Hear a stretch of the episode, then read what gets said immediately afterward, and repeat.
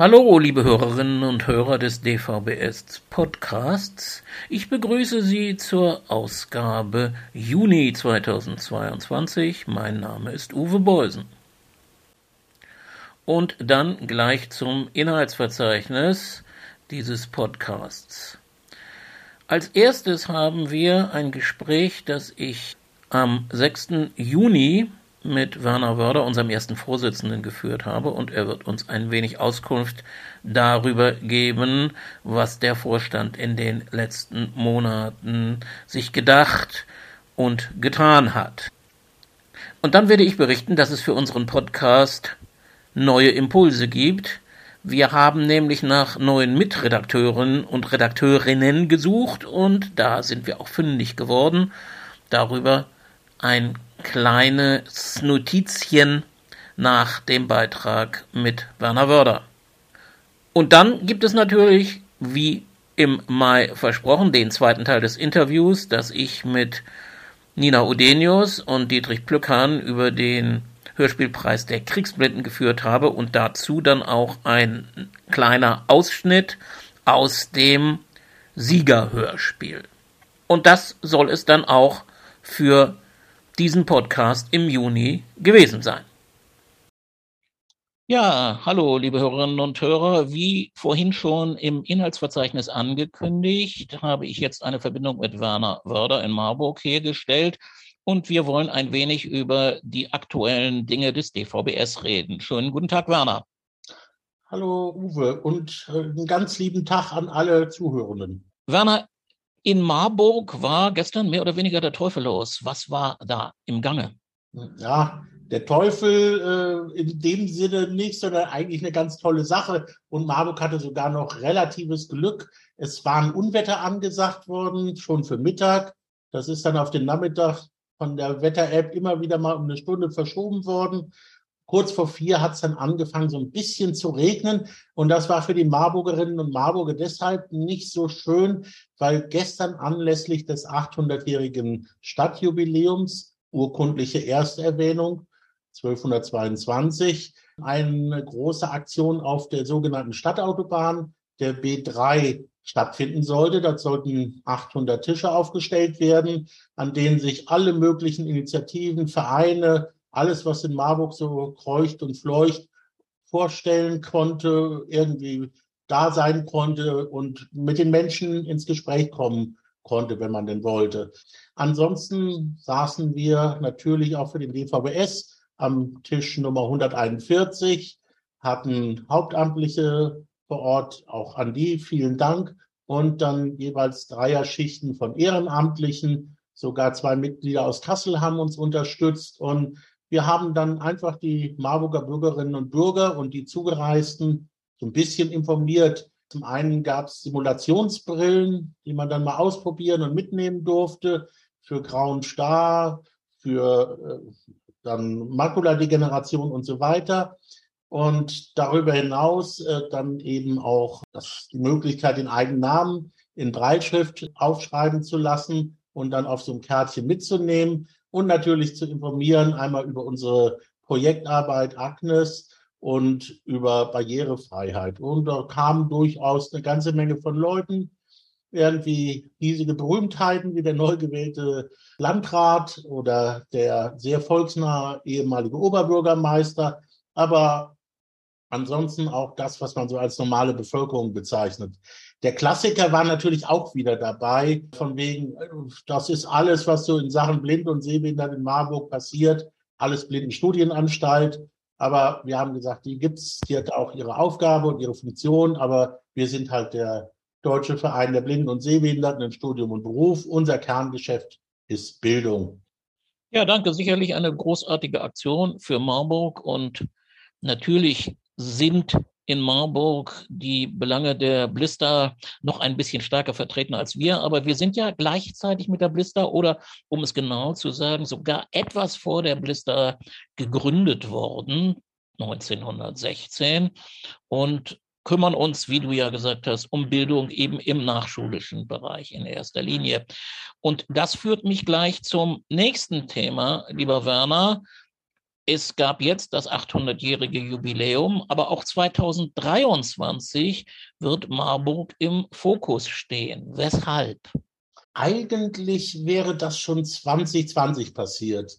Da sollte nämlich in Marburg der Kongress der, des Verbandes der Blinden- und Sehbehindertenpädagogik stattfinden. Eine ganz große Veranstaltung mit Blinden- und Sehbehindertenpädagogen und allem, was darum herum ist aus Deutschland, Österreich und der Schweiz, also aus dem deutschsprachigen Raum. Und das ist so alle vier Jahre eine Großveranstaltung, die diesmal in Marburg auf dem Blister Campus stattfinden soll. Wir sind dazu eingeladen, uns da auch zu beteiligen mit unterschiedlichen Beiträgen. Wir hatten auch schon für 2020 was vorbereitet von der Fachgruppe Erziehung und Wissenschaft. Da ging es im Prinzip mal um das Umgekehrte nämlich nicht inkludierte Schülerinnen und Schüler, sondern inkludierte Lehrkräfte, also blinde und sehbehinderte Lehrer und Lehrerinnen, die an Regelschulen und Förderschulen eben unterrichten. Das sollte da thematisiert werden. Das Projekt wollen wir auch wieder aus der Schublade holen und dann ein bisschen aufhübschen und dann einbringen. Aber darüber hinaus, und das ist mein Appell an euch, an Sie, liebe Zuhörende, wir suchen unbedingt noch weitere Projekte. Da kann man sich eine Menge vorstellen, von der Förderung der Breitschrift über alle möglichen anderen Dinge, was Barrierefreiheit angeht, auch die Zusammenarbeit mit blinden und sehbehinderten Pädagogen und unserem Verein aus unterschiedlichsten Blickwinkeln. Also da suchen wir Projektideen und eben auch Vorschläge, und vom, am liebsten natürlich dann auch noch Engagement, sich da einzubringen. Wer daran Interesse hat, der kann sich bei mir melden, findet mich auf der Homepage des CVS oder bei uns in der Geschäftsstelle anrufen. Wir sind da mit der Blister im Gespräch und werden mit denen zusammen unter anderem dann eben auch äh, gucken, was wir da stemmen können. Ich hoffe, dass wir nicht nur ein Projekt haben, sondern zumindest noch zwei oder drei weitere, das würde auch schon langen. Um den Termin nochmal so ein bisschen einzugrenzen, das findet vom 31. Juli, Juli bis zum 4. August statt, 2023. Also mitten im Sommer, das ist vielleicht der Wermutstropfen für manche, aber viele haben ja auch zu anderen Zeiten Urlaub oder können es schaffen. Und Marburg ist ja vielleicht auch eine Reise wert. Ja, das ist etwas, was ich auch immer zu sagen, Pflege Marburg ist in der Tat eine Reise wert, auch im Sommer. Da sind zwar nicht so viele Studierende da, aber die Stadt lebt dann ja trotzdem und ist nicht nur im Sommer in den Winterschlaf gefallen. Du hast schon den Termin genannt. Bis wann in etwa müssten denn weitere Projektvorschläge, ich bin mal ganz positiv gestimmt und hoffe, dass da was zustande kommt, bis wann müssten die denn bei euch eingehen? In etwa. Also, dass wir so die Absprachen untereinander dann auch noch treffen können und das dann auch nochmal sozusagen auch schon fertig machen, so dass man das als Projekt dann auch einbringen kann, wäre es sehr gut bis zum 15. Juli diesen Jahres. Das äh, ist jetzt noch ein guter Monat. Also ich hoffe, dass da der eine oder die andere vielleicht noch eine Möglichkeit sieht, ja, zumindest eine Idee zu bringen und die vielleicht auch ein bisschen vorzubereiten. Wir würden dann natürlich auch gucken, wie wir das unterstützen können. Bis August müssen wir es dann einreichen. Aber wie gesagt, der Vorlauf am Ende ist sicherlich sehr sinnvoll. Das wäre so der zeitliche Rahmen in Richtig. etwa. Es ist ja auch ganz gut, das schon ein bisschen zu wissen. Wir haben jetzt noch gar nicht wirklich über die Vorstandsarbeit gesprochen und da gibt es Neuigkeiten, da gibt es einen ersten neuen Termin. Was kannst du uns dazu sagen? Ja, und zwar insofern neu, man mag es gar nicht äh, aussprechen, aber wir treffen uns wieder mal in Präsenz am 2. Juli, auch in Marburg, in den üblichen Räumlichkeiten in der Geschäftsstelle und äh, am Abend vorher im Restaurant, Hotel, Hotelrestaurant Kahle. Das ist die erste Vorstandssitzung in Präsenz seit zwei Jahren. In der ersten Phase, als Corona abklang 2020, hatten wir es damals unter ganz besonderen Quarantänebedingungen schon mal gewagt mit dem alten Vorstand. Für den neuen ist es wirklich das erste Mal und auch das erste Mal, dass die neu gewählten Mitglieder quasi dann auch hier in der Geschäftsstelle als Vorstandsmitglieder aufschlagen. Nun habt ihr natürlich auch zwischendurch getagt, dann, also vermute ich genauso wie, wie wir beide jetzt gerade per Zoom oder auch per Telefon. Ähm, gibt es. Per Zoom, per Big Blue Button und per Telefon. Also, wir haben alles mal probiert. Ihr habt alles mal probiert, das ist gut. Und das war ja auch sicherlich notwendig, denn gerade die Pandemie und ihre Folgen haben ja auch den Verein vor große Herausforderungen gestellt. Wir haben, du hast es schon erwähnt, neue Vorstandsmitglieder. Auch in der Geschäftsstelle hat sich einiges geändert.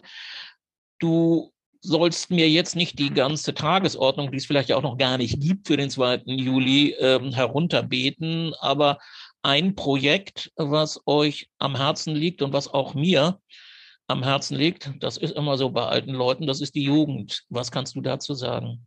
Die liegt mir jetzt auch besonders am Herzen, vielleicht auch von meinem Beruf her.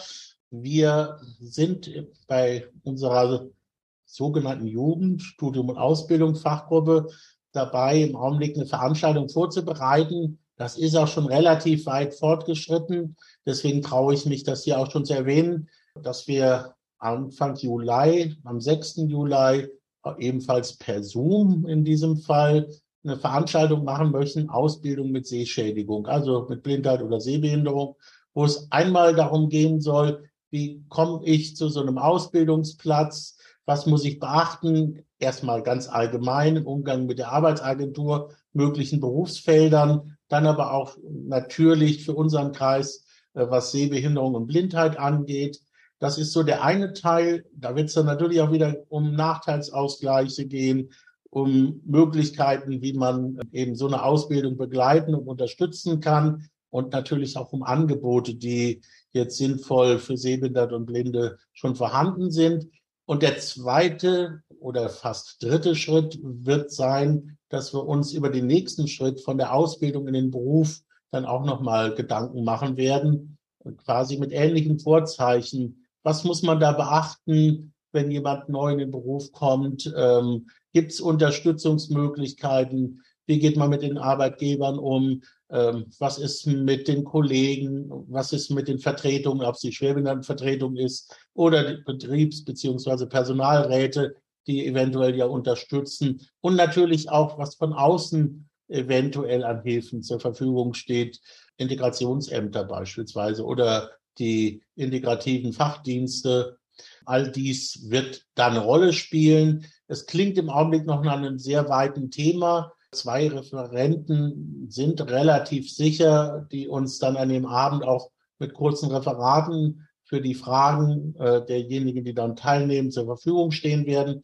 Wir werden das Ganze noch ein bisschen ja, schärfen und auf Punkte zusammenfassen, so dass ja diese zweistündige Veranstaltung dann nicht zu überladen ist. Aber das ist im Augenblick so der ganz grobe Rahmen dafür. Am 6. Juli per Zoom. Wir werden, sobald ähm, auch die Referentenfrage endgültig geklärt ist, das dann auch entsprechend über die üblichen Wege veröffentlichen. Ja, das hätte ich jetzt sonst gerade gefragt. Ihr werdet das dann über Horus Aktuell und über unsere Mailinglisten, denke ich, veröffentlichen. Es soll dann abends sein, das hast du auch schon gesagt. Und das ist sicherlich ein Versuch wert. Dann wird es die Anmeldungslinks geben und dann kann man sich dort beteiligen in der Hoffnung, dass wir unter Umständen eben auch Menschen dort erreichen. Das denke ich ist ja auch das Ziel, die noch nicht Mitglied im DVBS sind, aber auch diejenigen, die schon Mitglied sind, weiter für unsere Belange und für die Möglichkeiten interessieren, die dieser Verein dann doch tatsächlich bietet. Und Sicherlich. Da kann, da kann man eine Gruppe nennen, die jetzt bei dir in der Aufzählung noch nicht genannt wurde, die aber bei unserer Fachgruppe Stau eine große Rolle spielt. Das ist die offene WhatsApp-Gruppe. Die ist sehr aktiv. Da wird sehr viel hin und her gefragt. Und da haben wir auch unterschiedlichste Mitglieder. Sei es nun Leute, die im Augenblick in anderen Organisationen noch sind oder äh, Blisterschüler oder eben Sehbehinderte und Blinde Menschen, die ja, vielleicht gerade ein Studium anfangen oder nach der Schule überlegen, was sie machen wollen. Ich denke, darüber werden wir sicherlich auch viele gewinnen, die ja dann auch daran teilnehmen wollen. Ich bin da ganz optimistisch, dass das auch eine große Veranstaltung wird, die dann entsprechend auch eine positive Ausstrahlung für unseren Verein haben wird. Ja, das hört sich doch gut an und ich glaube, man wird auch vielleicht, das ist so eine Idee, die ich immer im Hinterkopf habe in letzter Zeit, so ein Team sich mal zusammensuchen können, das sich darum kümmert, wie dieser Verein vielleicht in zehn Jahren oder 2030 aussehen soll. Und das sollte schon ein Team sein, denke ich, das sich in erster Linie aus Jugendlichen rekrutiert und nicht aus irgendjemandem, der über 60, 70 oder 80 ist. Aber das ist etwas, was mir so ein bisschen, wie gesagt, im Kopf herumspukt. Und darüber wird man vielleicht irgendwann später nochmal sprechen können. In dem Punkt ist ja sehr aktuell und quasi so auch der moderne Begriff Diversität. Ich denke, wir müssen da viele junge Leute reinkriegen, aber die Mischung macht's. Diverse Systeme sollen angeblich am wirkungsvollsten und erfolgreichsten sein, auch in, in der Wirtschaft. Ähm, das wird sicherlich auch für uns gelten. Und die Idee ist schon lange da und wird auch immer wieder von unterschiedlicher Seite reingebracht, ohne das jetzt als Ausrede zu nehmen. Die Pandemie und natürlich auch die verschiedenen Umstrukturierungen bei uns in der Geschäftsstelle haben da das ein oder andere aufgehalten, was in die Richtung schon gestartet werden sollte. Aber in dem Fall gilt auf jeden Fall, aufgeschoben ist nicht aufgehoben. Vielleicht schreibe ich euch mal ein Papier, aber versprechen tue ich das nicht. ähm, Würde dich auch drauf festmachen. ja, das äh, Nägel tun so weh.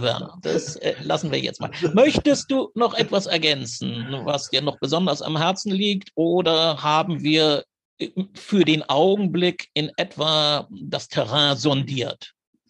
Also bis auf den Umstand, dass ich hier niemandem wehtun möchte, haben wir alles, denke ich, im Augenblick, was im Augenblick äh, sondierbar ist, auch sondiert. Dann bedanke ich mich ganz herzlich und ja, wünsche, wünsche dir einen guten Sommer und natürlich unseren Hörerinnen und Hörern auch, aber das tue ich nachher am Ende des Podcasts sowieso nochmal. Da ändert sich ja auch einiges, einiges. Das werden die Hörerinnen und Hörer gleich erfahren. Und zwar, wie ich glaube, zum Positiven. Und bedanke mich dann für dieses Gespräch. Jo, gerne. Im Inhaltsverzeichnis habe ich es ja schon angedeutet, dass sich beim Podcast einiges verändern wird. Wir haben eine ganze Reihe von neuen Redakteurinnen und Redakteuren gefunden. In erster Linie hat Nina Odenius sich hier verdient gemacht. Und die werden ab Juli in das Geschäft einsteigen. Wir werden auch wieder ein musikalisches Intro und vielleicht auch weitere kleine musikalische Schnipsel haben können, denn wir haben mit Matthias Klaus jemanden gewinnen können, der nicht nur inzwischen in der Horus-Redaktion zu Hause ist, sondern auch ein erfahrener Podcaster, und das kann uns und diesem Podcast natürlich nur nützen, denn ich muss ja ganz ehrlich gestehen, ich bin nach wie vor da ziemlich dilettantisch unterwegs und ich hoffe auf große Verbesserungen. Auch mit den anderen Teilnehmenden, die wir nach und nach vorstellen werden.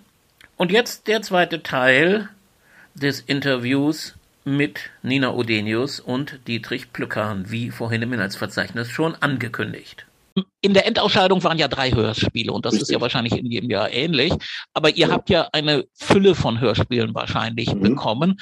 Die werden, vermute ich mal jedenfalls, von den Rundfunkanstalten intern sozusagen nominiert und dann der Jury zur Verfügung gestellt. Mhm. Wie viel sind denn das normalerweise?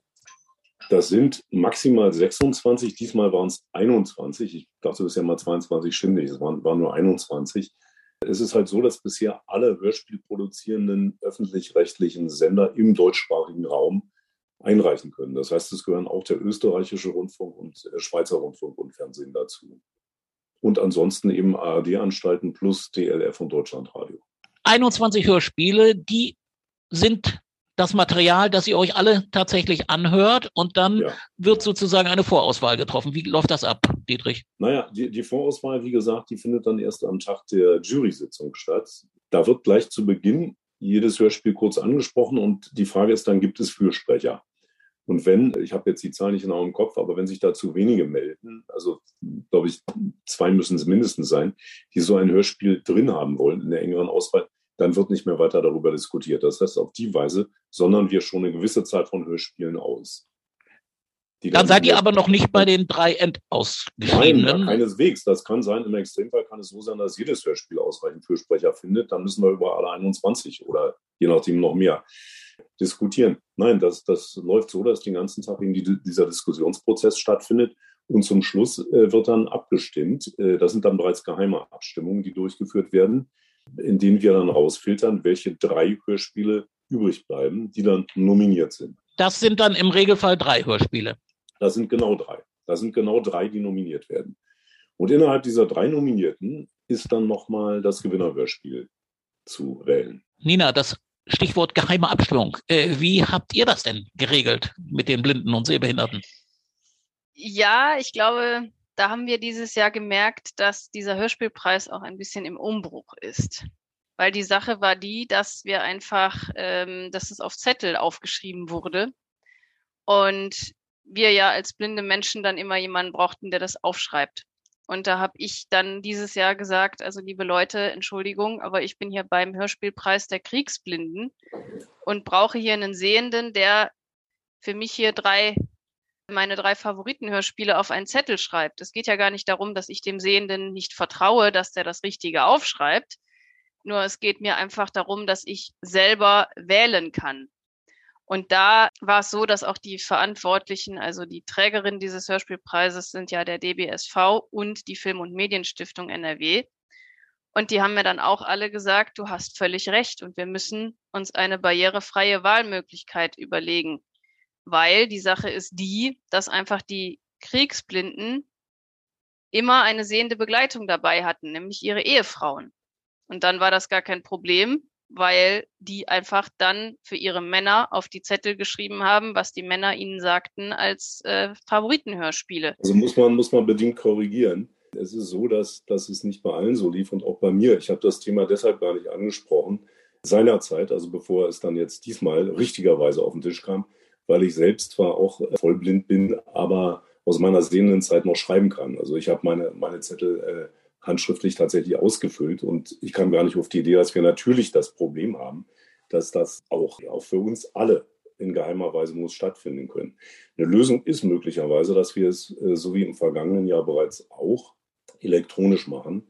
Da wurde dann so äh, so ein Abstimmungsportal aufgerufen und das hat eigentlich nach gewissen Anlaufschwierigkeiten auch gut funktioniert. Aber es ist genauso, wie Nina sagt, wir müssen uns da was einfallen lassen, weil das geht natürlich nicht, ähm, dass wir die Möglichkeit einer geheimen Abstimmung nicht haben. Das muss jetzt äh, muss verändert werden. Ja, deswegen habe ich es ja auch angesprochen. Gut, wir müssen ein wenig auf die Zeit achten, die läuft wie nicht anders zu erwarten.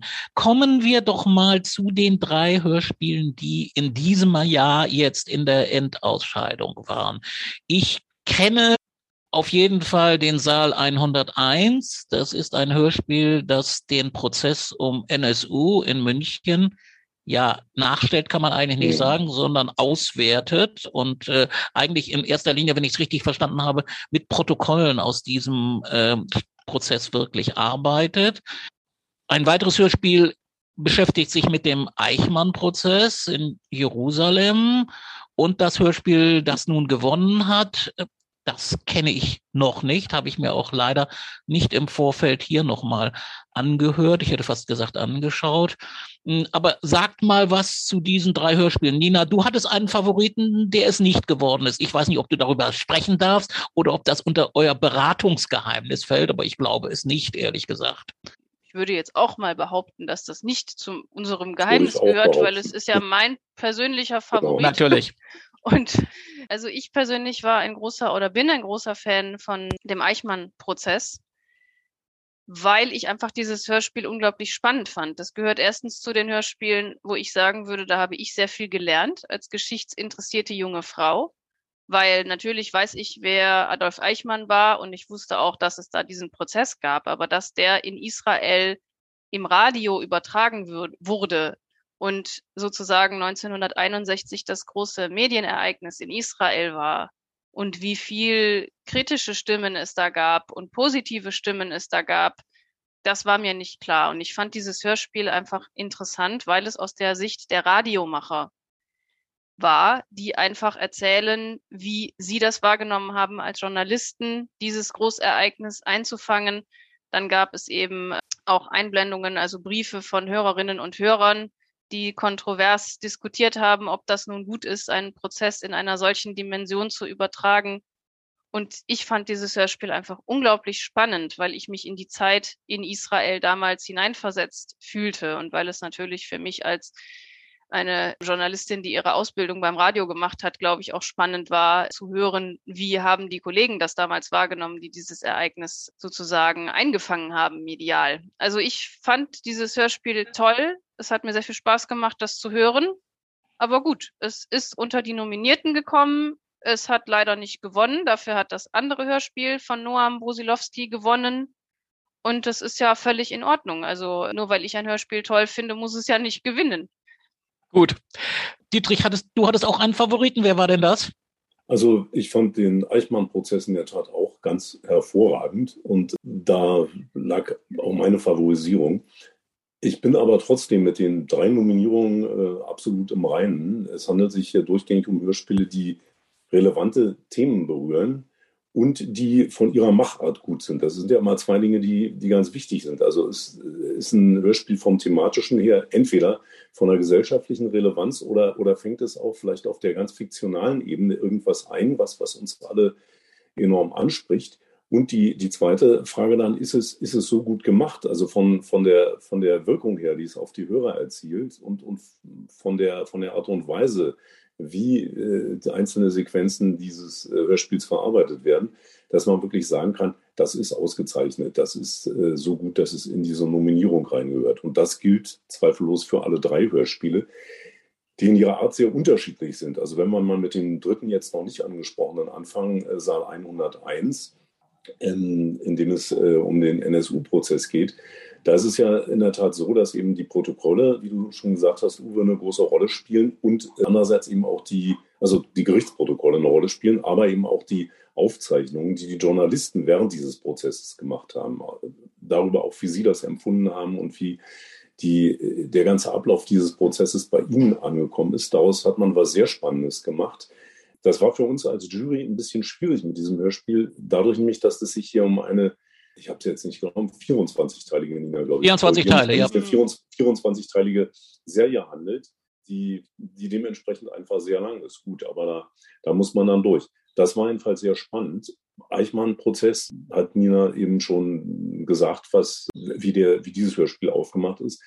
Das Gewinnerhörspiel dann, das war die Arbeit an der Rolle, ebenfalls eben von Noam Brusilowski zusammen mit Lucia Lukas, einer Bariton-Sängerin, die ähm, sich als Frau ja erst im Laufe ihres äh, Lebens geoutet hat, die zunächst als Mann auf der Bühne war, natürlich auch Männerrollen gespielt hat, aber sie kam mit ihrer Geschlechtlichkeit nicht klar und hat sich dann eben als Frau geoutet, wie man heute sagt, und äh, ist auch wohl deutlich als Frau erkennbar, was ihre Äußerlichkeit betrifft und ist im Privatleben eben auch nur oder tritt jetzt nur noch als Frau in Erscheinung, singt aber nach wie vor, und das ist das Interessante, die Bariton-Männerrollen in der Oper. Und die, auch die Sprechstimme ist also eindeutig eine Männerstimme. Es ist ein interessantes Spannungsfeld. Und dieses Hörspiel, ähm, das ist einfach aufgrund natürlich schon auch der akustischen Bedeutung, die die Stimme hat, in, äh, im Unterschied dann zum, zum optischen Erscheinungsbild.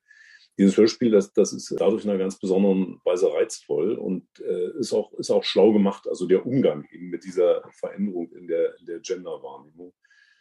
Das hat also den, den ersten Preis gewonnen und alle drei Hörspiele, denke ich, äh, die sind zu Recht in diese Liga gekommen.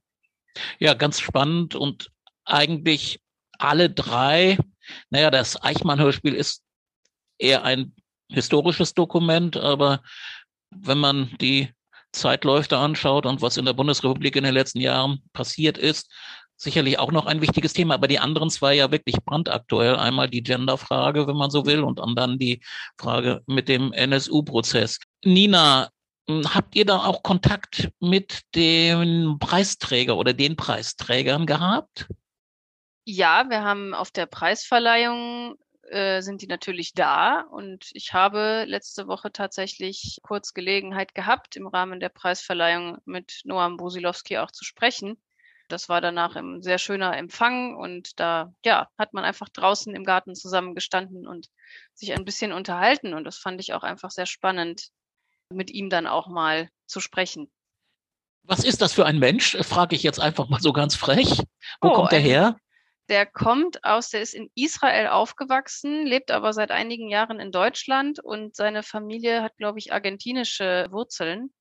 Also ein ganz, ja, belesener junger Mann, der einfach auch schon viel rumgekommen ist, der mir auch sehr viel erzählt hat zu seiner Arbeit als Autor. Wir haben jetzt nicht wahnsinnig lange miteinander gesprochen, aber es war ein sehr äh, intensives Gespräch und äh, hat mir gut gefallen und ich fand es schön, dass ich einfach die Möglichkeit hatte, mit ihm im Rahmen dieser Preisverleihung zu sprechen. Dietrich, noch eine kurze Frage an dich. Sind die Hörspiele im Netz verfügbar eigentlich? Wie ist das? Weißt du das?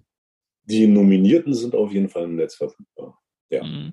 So war mir auch, ich habe sie noch nicht gehört. Übrigens noch eine kleine Nebenbemerkung von mir. Die Arbeit an der Rolle, witzigerweise habe ich Rolle so mit Kino- oder Filmrolle assoziiert Mhm. und überhaupt nicht mit der klassischen Rolle im Theater oder in einer Oper.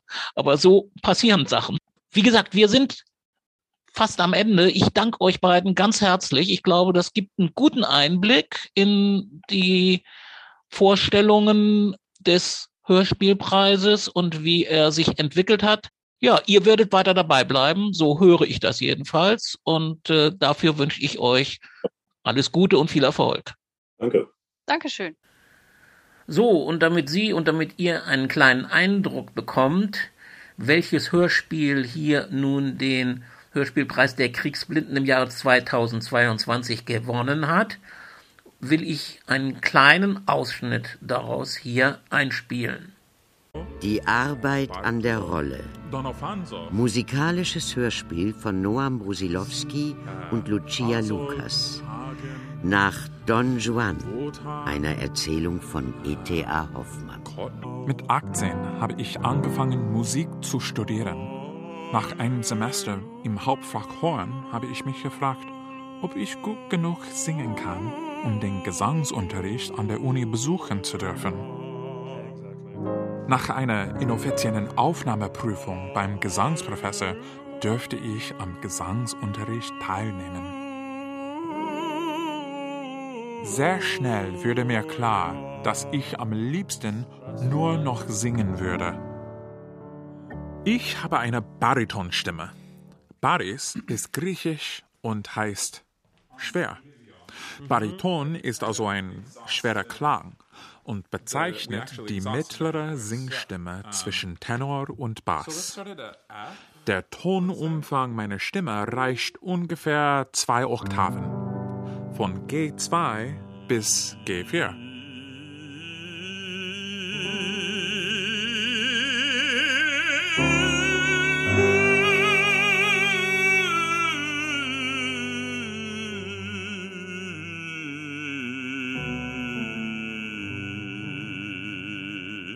Eine Figur verkörpern zu können, muss ich wissen, wo sie herkommt, wo sie hingeht, was diese Figur umtreibt oder ganz einfach gesagt, was diese Figur genau will.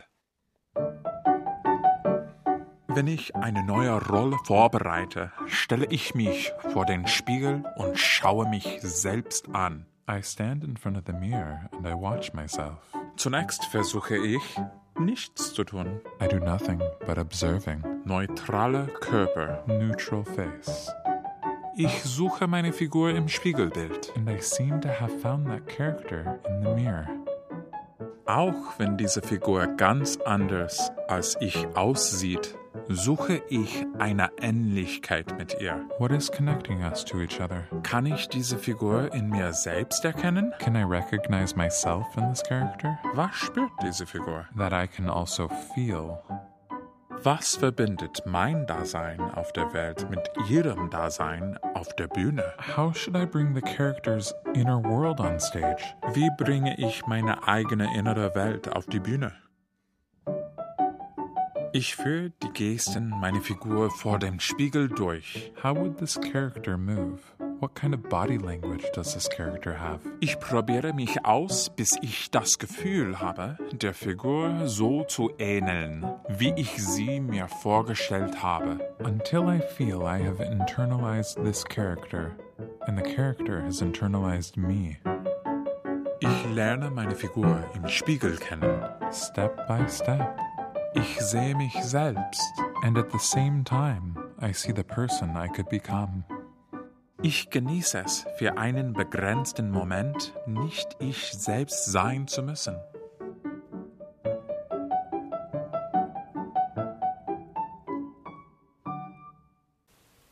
So, und das ist es wieder einmal gewesen für den DVBS Podcast. Bleiben Sie uns gewogen, bleibt uns gewogen und wer Lust hat, könnte ja auch mal ein kleines Feedback geben, wenn es an mich gehen soll, da ich ja im Augenblick noch der Hauptverantwortliche bin. Ich werde es dann an unsere weiteren neuen Aspiranten für den Podcast weitergeben. Vielleicht vorsichtshalber hier meine E-Mail-Adresse, die lautet boysen, B-O-Y-S-E-N, Bindestrich oder Minus, wie immer man will, Bremen at t-online.de. Alles klein. Ja, und über ein wenig Feedback würden wir uns natürlich alle sehr freuen. In diesem Sinne wünsche ich einen schönen Sommeranfang und bis zum Juli. Die Zeit war schön, nur eins ist blöd, dass mit der Zeit die Zeit vergeht.